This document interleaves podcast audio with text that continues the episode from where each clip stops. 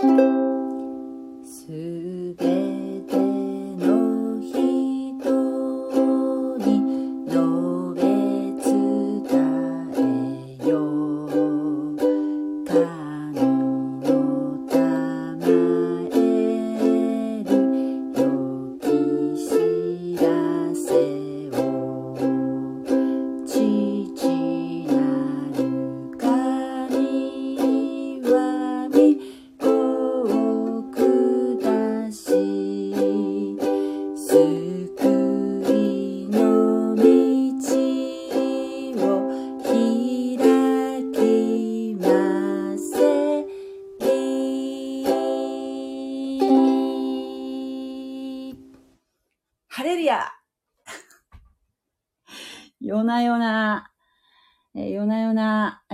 失礼いたします。は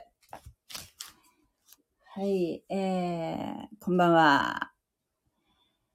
さあ、今日もやってまいりました。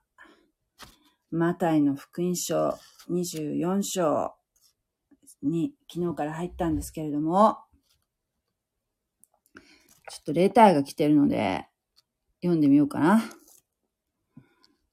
はい。はい、えーと、素晴らしい。寝る前に聞きながら勉強させてもらっています。ログインができなかったので聞けないと思っていたんですが、ログインしなくても聞けたんですね。さきさんは牧師みたいですね。天の御国に宝物を蓄えていると思います。はい。えー、ありがとうございます。えー、とんでもないもう牧師とか、私はもう、えー、一信徒としてですね、ちょっと、すごく、勉強したいなって思ってね。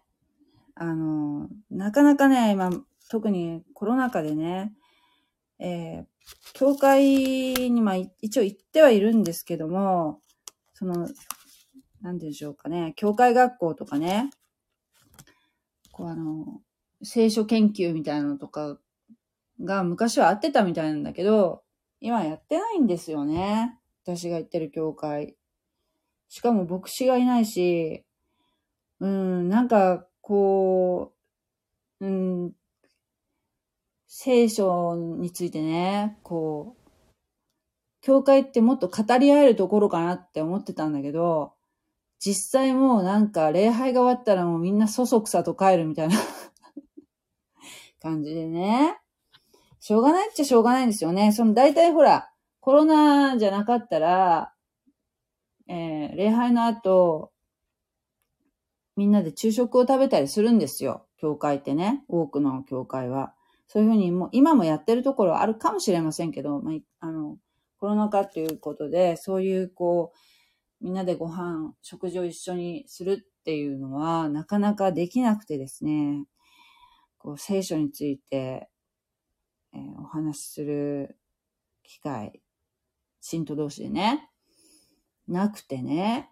で、でも私すごくこう、聖書の話がしたくて教会に行き始めたんだけど、それがなかなかできないっていうこの現状。でも今は、そうは言っても、インターネットがあるでしょ？だから、例えば、YouTube とかでも、うん、あの、日曜日の午後とかに、夕方とかに、えーインターネット礼拝をされてる方とかがいて、で、そこに行って、こう、チャットで話したりとか、できるし、うん、まあね、直にやってこう、お話ししたいっていうのはあるんだけど、そういうこともできるしね。そしてこうやって、えー、まあ、自分でそうやってインターネットを使って、いろいろ調べたり勉強したりすることができる環境がね、あるということは本当に幸いなことだし、それは昔と違いますよね。自宅にいながら勉強できるっていうのはね。うん、まあ、だから、どっちがいいかわからないけどね。やっぱでも本当はね、本当は教会っていう、地域教会ですよ。地域教会っていうのの、本当の目的っていうのはやっぱりそういう信徒同士の、なんていうかし、うん、やっぱり、えー信仰を、うん励まし合う。っていうところにあると思うんですけれども、なかなかですね、えー、難しいところもありますね。でも本当そういうのは、もっともっとこう、なんか、クリスチャン同士でも、聖書のこれはこうなのかな、ああなのかなっていう、こうね、えー、聖書の話ができたらいいなっていうのは、えー、思いますけどね、常々願いますね。祈るところですけれども。はい、えー、まあそういうちょっと前置きは、えー、いいとして、えー、これは多分ね、賛美さんじゃないかな、このレターは。賛美さんじゃないかなと、私は思っておるんですけれども、ちょっともう、えー、消します。ありがとうございました。それでは、マタイの福音書24章4節から読みますね。そこでイエスは答えて言われた。人に惑わされないように気をつけなさい。多くの者が私の名を名乗って現れ、自分がキリストだと言って多くの人を惑わすであろう。また、戦争と戦争の噂を聞くであろう。注意していなさい。慌ててはいけない。それは起こらねばならないが、まだ終わりではない。はい。えー、昨日からこの24章に入ったんですけれども、えー、24章は、オリブ山の説教と言われる箇所で、なんだそうです。それであの、えー、っと、3節のところでね、イエス様に弟子たちが、えー、密かに身元に来て、こっそりやってきて、えー、質問するんですね。イエス様でどうしてかっていうと、イエス様が、のエルサレム神殿、立派なエルサレム神殿を見て驚いている弟子たちに向かって、えー、このようなものはね、もう、コッパみじんになるんだよと。衝撃の、衝撃の発言をされるわけですよ。それで、なんかこう、今までイエス様がね、私は十字架に今からついて、えー、3日目に蘇って、それから、えー、またね、この地に戻ってくるよとかね、また来るんだよとかね、えー、いろいろこう、弟子たちにとって、不可思議なことをですね、いろいろおっしゃるので、もやもやしてはいると思うんですね、弟子たちは。もやもやもやもやして。全然意味がわからないんですね。イエス様がおっしゃってる。一生懸命おっしゃってるんだけど、イエス様が。でも理解ができないんですね。なぜかというと、まだこの時点では霊の目が開かれていないからなんですね。で、やっぱりこの固定概念っていうのが強くて、えー、メシアが来たら、すぐに千年王国が来るえー、千年王国っていうのはキリスト教的な言い方ですけど、まあ、ユダヤ教の人の言い方だと、えー、メシア的王国が来ると。メシアが治める、千年治める、えー、王国が始まるんだっていう、こう、ね、期待感があるからこそですね、この弟子たちはイエス様にずっとついて回ってるわけですよ。三年半も。ところがイエス様は、えー、十字架につけられて、自分は死ぬ、死んで墓に葬られるんだ。そして3日目に蘇るんだ。おっしゃるわけですね。そしてこのエルサレム神殿を見ても、目の前にしても、このエルサレム神殿はコッパミシになるんだと。ますますわからなくなっているわけですね。それで、えー、弟子たちは3つの質問をしました。1つ目は、いつそんなことが起こるのでしょうかつまり、えー、この直前に聞いて、えー、イエス様がおっしゃったことに対する質問ですね。えー、エルサレム神殿が崩壊する。つまり、エルサレムが崩壊するっていうのは、いつそんなことが起こるんですか？そして二つ目の質問は、あなたがまたおいでになるとき、や？っていうことで、えー、2番目の質問は、イエス様が再臨する時の印はどういう印がありますか？どういう、えー、ことでわかりますか、えー、そして三つ目の質問が、世の終わりにはどんな前兆がありますか？世の終わり。そして、えー、イエス様は、この順番通りにお答えになってないんですね。イエス様はまず、世の終わりの印についてお答えになりました。そして、えっ、と、24章の4節と5節と6節は、その世の終わりの印についてなんですけれども、えー、まず最初にイエス様は、世の終わりの印ではないものについて例を挙げて、えー、まあ、注意を、注意事項を教えてくださっています。はい。えー、4節そこでイエスは答えて言われた。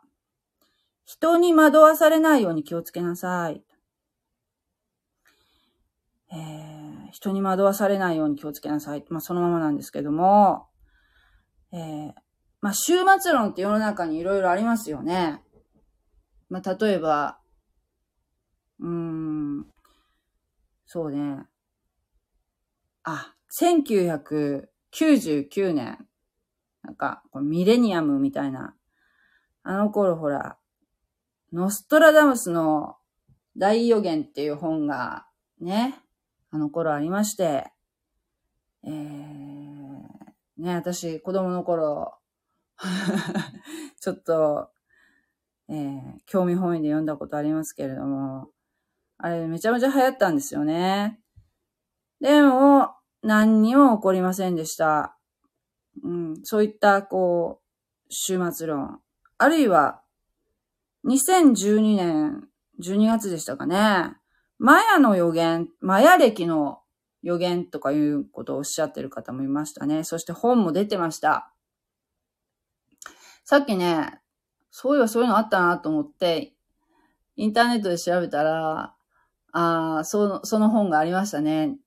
2012年12月に世界を滅びるって タイトルが 書いてあったんですけど、ねえ。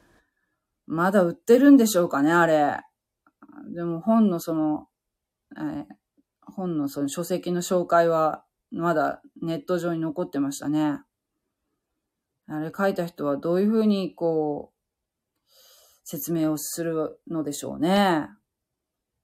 まあ、ひょっとしたらその当時、当時は売れたかもしれませんね、そういった本も。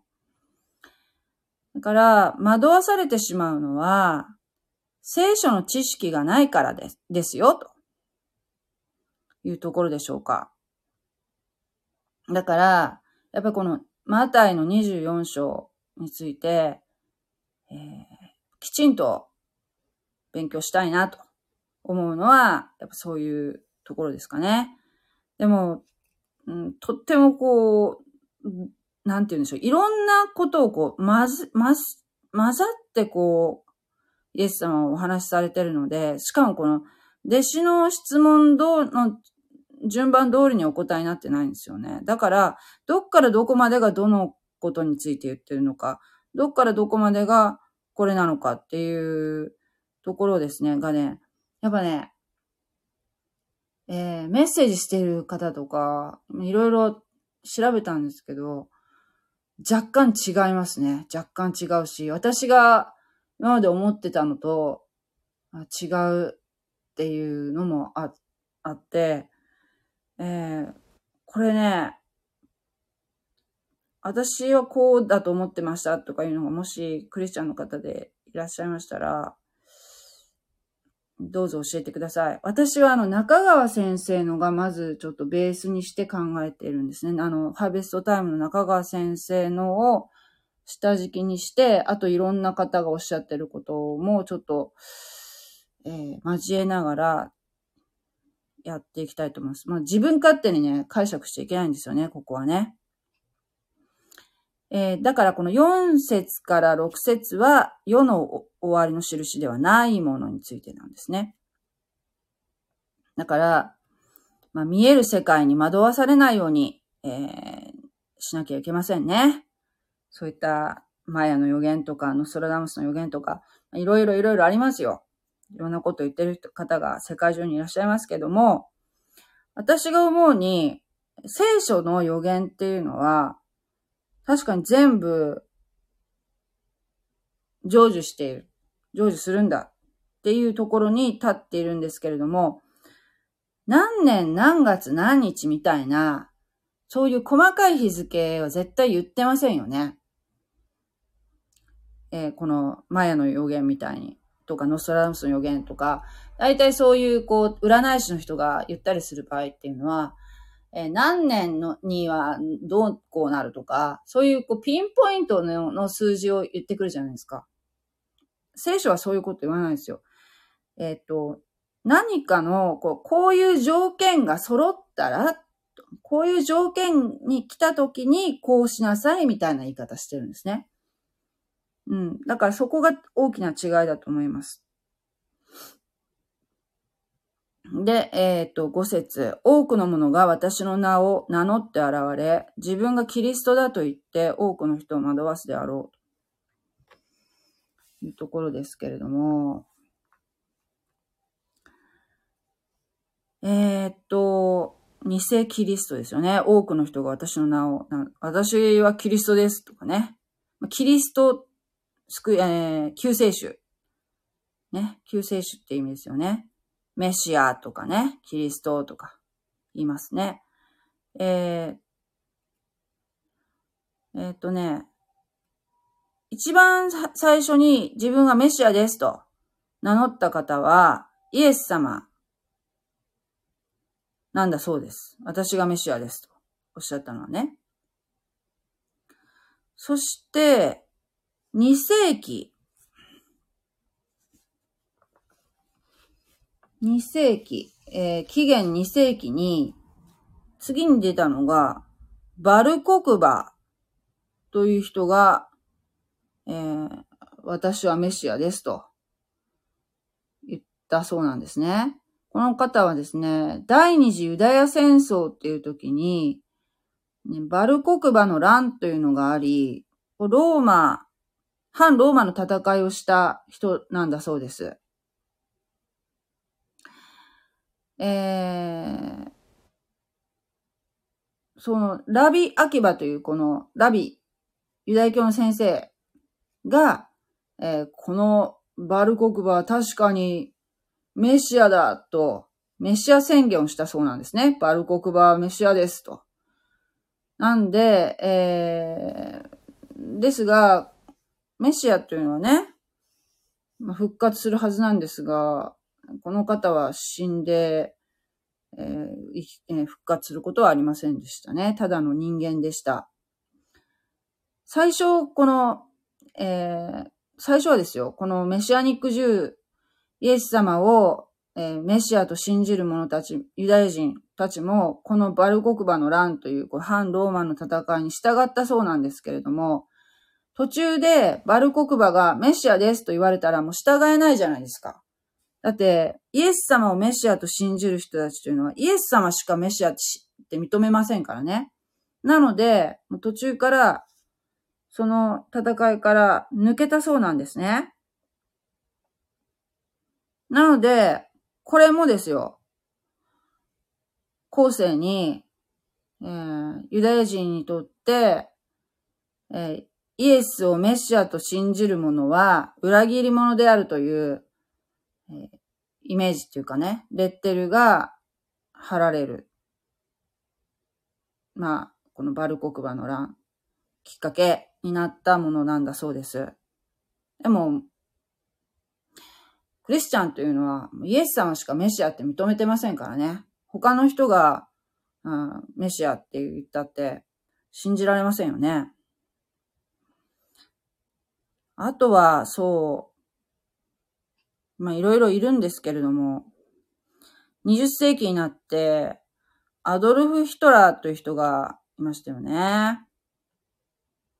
この方もね、やっぱ自分をメシア的な、うん、位置づけで言ってたそうなんです。例えば、第三帝国は千年続くとかね、言ってたそうなんですよ。この第三帝国とかね、千年続くとか、これ非常にあの、キリスト教的な概念、えー、ですよね。あの、千年王国。えー、メシアが治める千年続く王国、メシア的王国の、その、メシアは私だと宣言してたそうなんですね。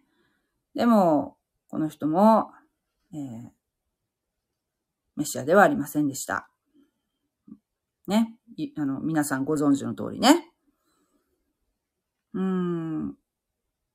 だから、この偽キリストっていうのは、まあ、ちょいちょい出てくるわけですね。でもそれに惑わされちゃいけないよって自称メシアっていうのはね。日本にもなんかいるんじゃないですか？えっとね、あと、そう、6節また、戦争と戦争の噂を聞くであろう。注意していなさい。慌ててはいけない。それは起こらねばならないが、まだ終わりではない。戦争の噂。これはもう、イエス様以降のこの2000年間、戦争はいっぱいありましたよね。戦争があると、あ、もうこれ世の終わりなんじゃないかって、そのためこう、なんて言うんでしょう。終末論というかね。末法思想っていうのもありましたよね、日本だってね。こういう、うん、戦乱の世の世の中になると、えー、なんて言うんでしょう。みんな、この、もうよ、よ、この世も終わりかなっていう、えー、空気感になるんでしょうね。だけど、そんなのは、えー、どの時期でも起こるんだって、そういう、二国間の戦争とかね。まあ、多国間であっても、その一部の地域的なような戦争っていうのは、あるんだと。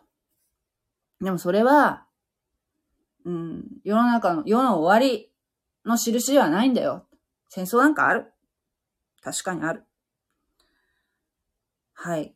ということですね。だから、まあ、自称メシアという人、うん、出てくるし、戦争、二国間とかね、多国多国間であっても地域的な戦争っていうのは、えー、世の終わりの印ではない。おっしゃってるわけですよね。そして、じゃちょっとここまでいこうかな。7節、8節ですね。民は民に、国は国に敵対し立ち上がるであろう。またあちこちに飢饉が起こり、また地震が起こり、ある、あ、地震があるであろう。しかし、すべてこれらは、生みの苦しみの始めである。はい、ここはですね、今さっき言ったこの4節、5節、6節は、世の終わりの印ではないものを、えー、イエス様は教えてくださいました。次の7節と8節は、今度は逆にですよ。こっちは世の終わりの印はこれだよと。これがあったら、世の終わりのスタートだよ。っていうことを教えてくださってるんですね。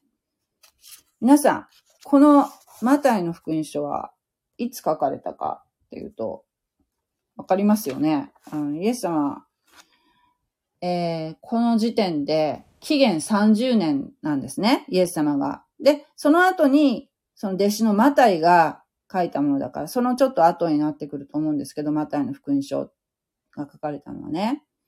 でもこの発言をされた時点、この十字架の直前の時ですけれども、イエス様の十字架にかけられる直前のこの話なんですけども、ねえ、2000年近く前に書かれてるわけですよ。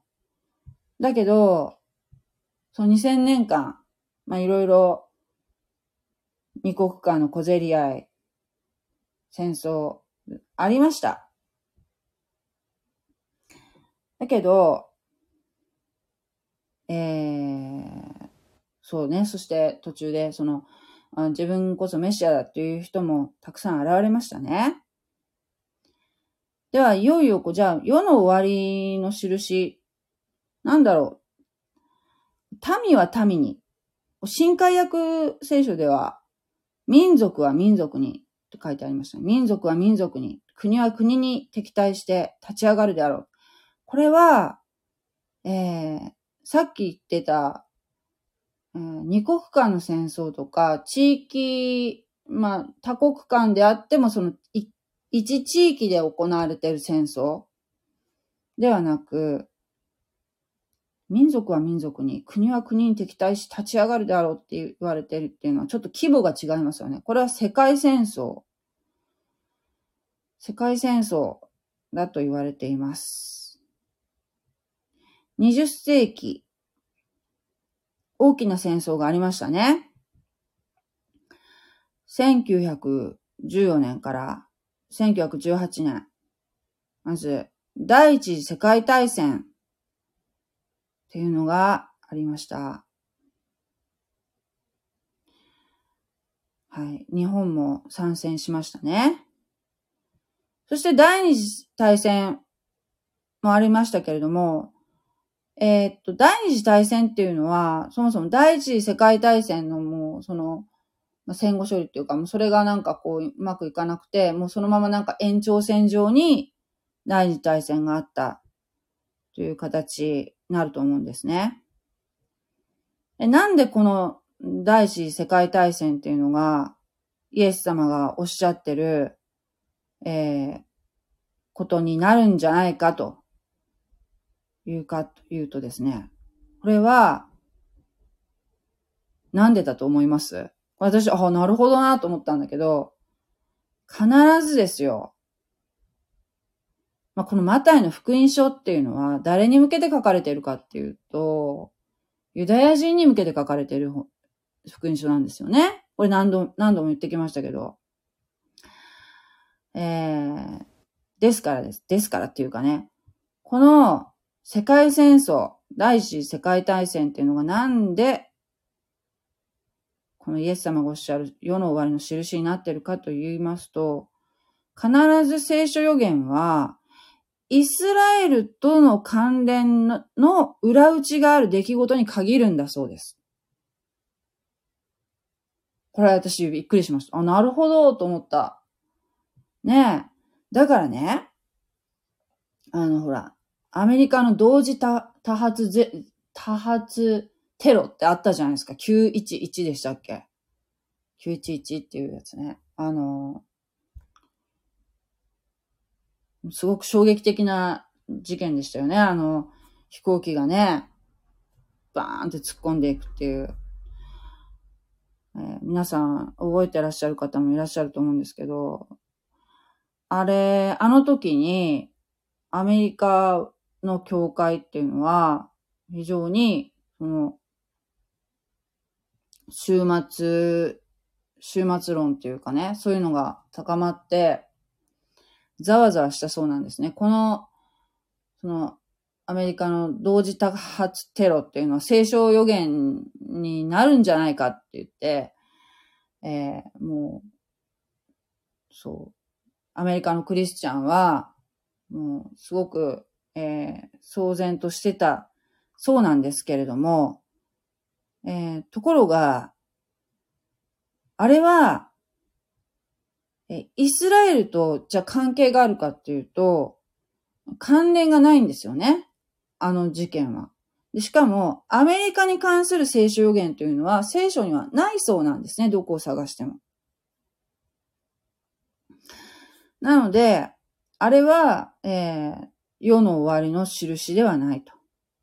確かに大きな、そして世界中に影響を与えた大事件でしたけれども、あれは、えー、だから判断は、その事件が、イスラエルと関係があるかどうか、っていう裏打ちがあるかどうか、というところで判断するそうなんですね。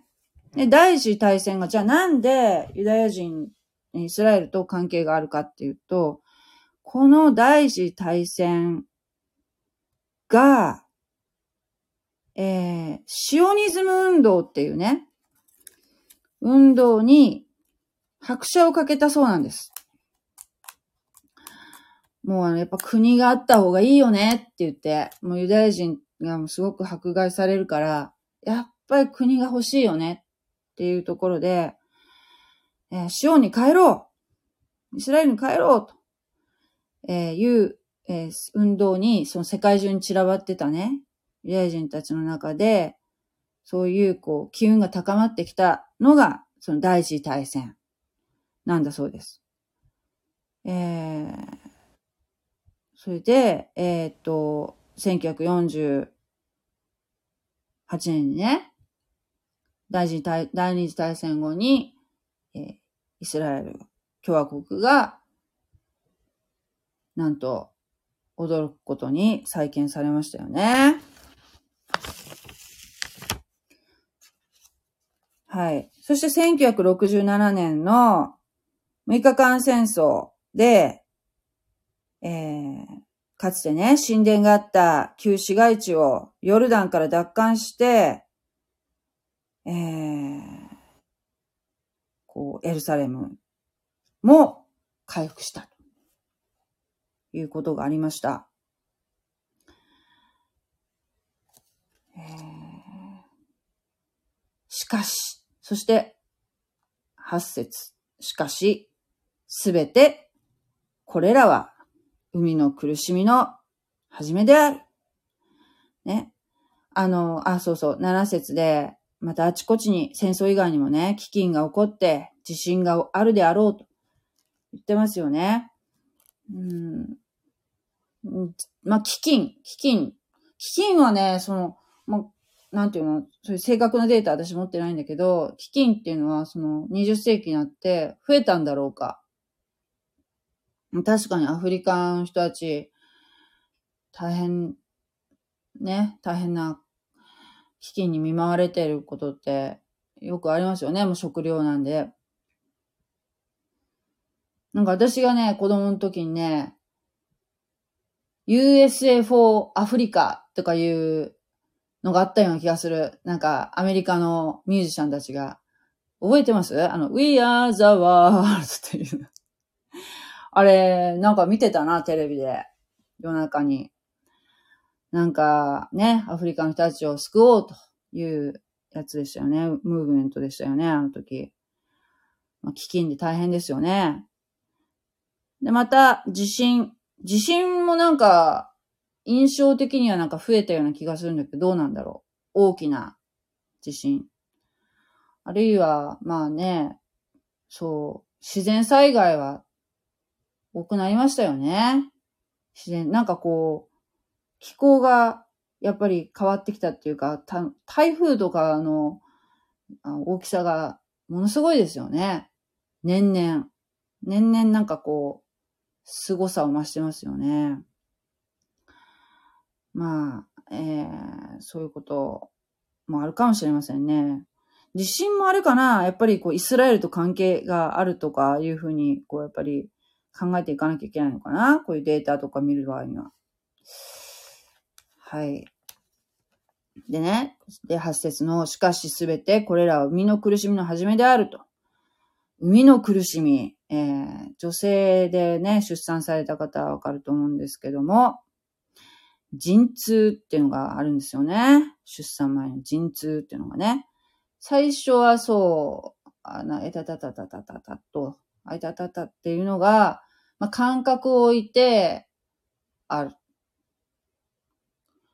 かん周期的にね。でそれの感覚が、もうだんだんこう、出産に近づいてくると、感覚が狭まって、どんどんどんどん強い痛みになってきますよね。えー、このように、どんどんどんどんと、そういったね、えー、この、苦し、ね、なんて言うんでしょう。この、飢饉とか、地震とか、まあ、いろんなことが、こう、だんだん激しさを増して、まるで、こう、海の苦しみのように強まってくるんだ。イエスさんはおっしゃってるんですね。えー、でもね、えー、生みの苦しみの先には、喜びがあるんですよ。ね。海が、うん、赤ちゃんが生まれたらもう、そんな苦しみも、こう、忘れる喜びがあるじゃないですか。だから、この生みの苦しみっていうのはこのイエス様がこう再臨されるっていうこの何者にも変え難いこの喜びがその先にあると、希望が先にあるというところでね、耐えていけるんではないでしょうか。ヨハネの福音書の16章、16章21節にこういう御言葉があるんですね。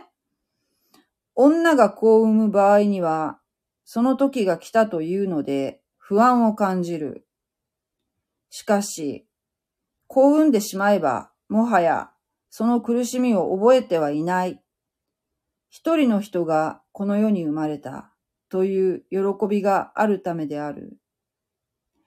このように、あなた方にも今は不安がある。しかし、私は再びあなた方と会うであろう。そして、あなた方の心は喜びに満たされるであろう。その喜びをあなた方から取り去る者はいない。と書いてあります。はい。海の苦しみは喜びで終わる。はい。と信じて、えー、ね。まあ、結論から言いますと、結論、結論からじゃない、結論を言いますと、今、私たちがいる、この、長い歴史の中のこのポイントは、どこにいるかというと、今、世の終わりの時にいるっていうことが、今日の箇所で分かりました。ついに、私たちは世の終わりの時にいるんですね。えー、ってましたか？そういうつもりで、毎日生活していかなければいけませんね。ということはですよ、世の終わりに今私たちは立ってるということは、クリスチャンは、携挙っていう、えー、ものがあるんですね。けあの、携挙。クリスチャンが一緒にして、この世の中から消えてしまいます。 Left Behind という映画があるんですけども、えー、まあ、あんな状況、飛行機のパイロットがもしクリスチャンだったら、飛行機を運転する人がいなくて、もう大変なことになって大パニックになってしまう。道ではね、クリスチャンがパッと消えるので、道路のね、車がもう玉突き事故を起こして、大変なことになるというパニック映画でしたけど、日本はそうね、1%だから、まあちょっと事故が多かったな、今日はっていうぐらいで誰も気づかないかもしれませんけども、アメリカなんかも大変なことになるかもしれませんね。はい。まあ、教会に行ってるからクリスチャンっていうわけじゃないっていうこともなんか、 Left Behind っていう映画の中では描かれてましたね。なんと、牧師が教会に残されて、信徒が誰もいなくなってたっていうね。ガラガラの教会の中に、えー建物の中に、牧師がいるっていうね。そういうこともあるかもしれません。えー、ね。教会に行ってるからクリスチャンってわけじゃないんですよね。イエス様のその福音を信じている人が、えークリスチャンというわけですけれども。はい。あ、こんばんは。サトシ、サトシお勉強界隈さん。こんばんは。あー、あの、今も聞いてくださってるんでしょうかちょっとわかりませんけども。えー、ありがとうございます。はじめまして、サトシお勉強界隈さん。ね。よなよなありがとうございました。はい。では、今日はこの辺にしたいと思います。ありがとうございました。God bless you. じゃあねー。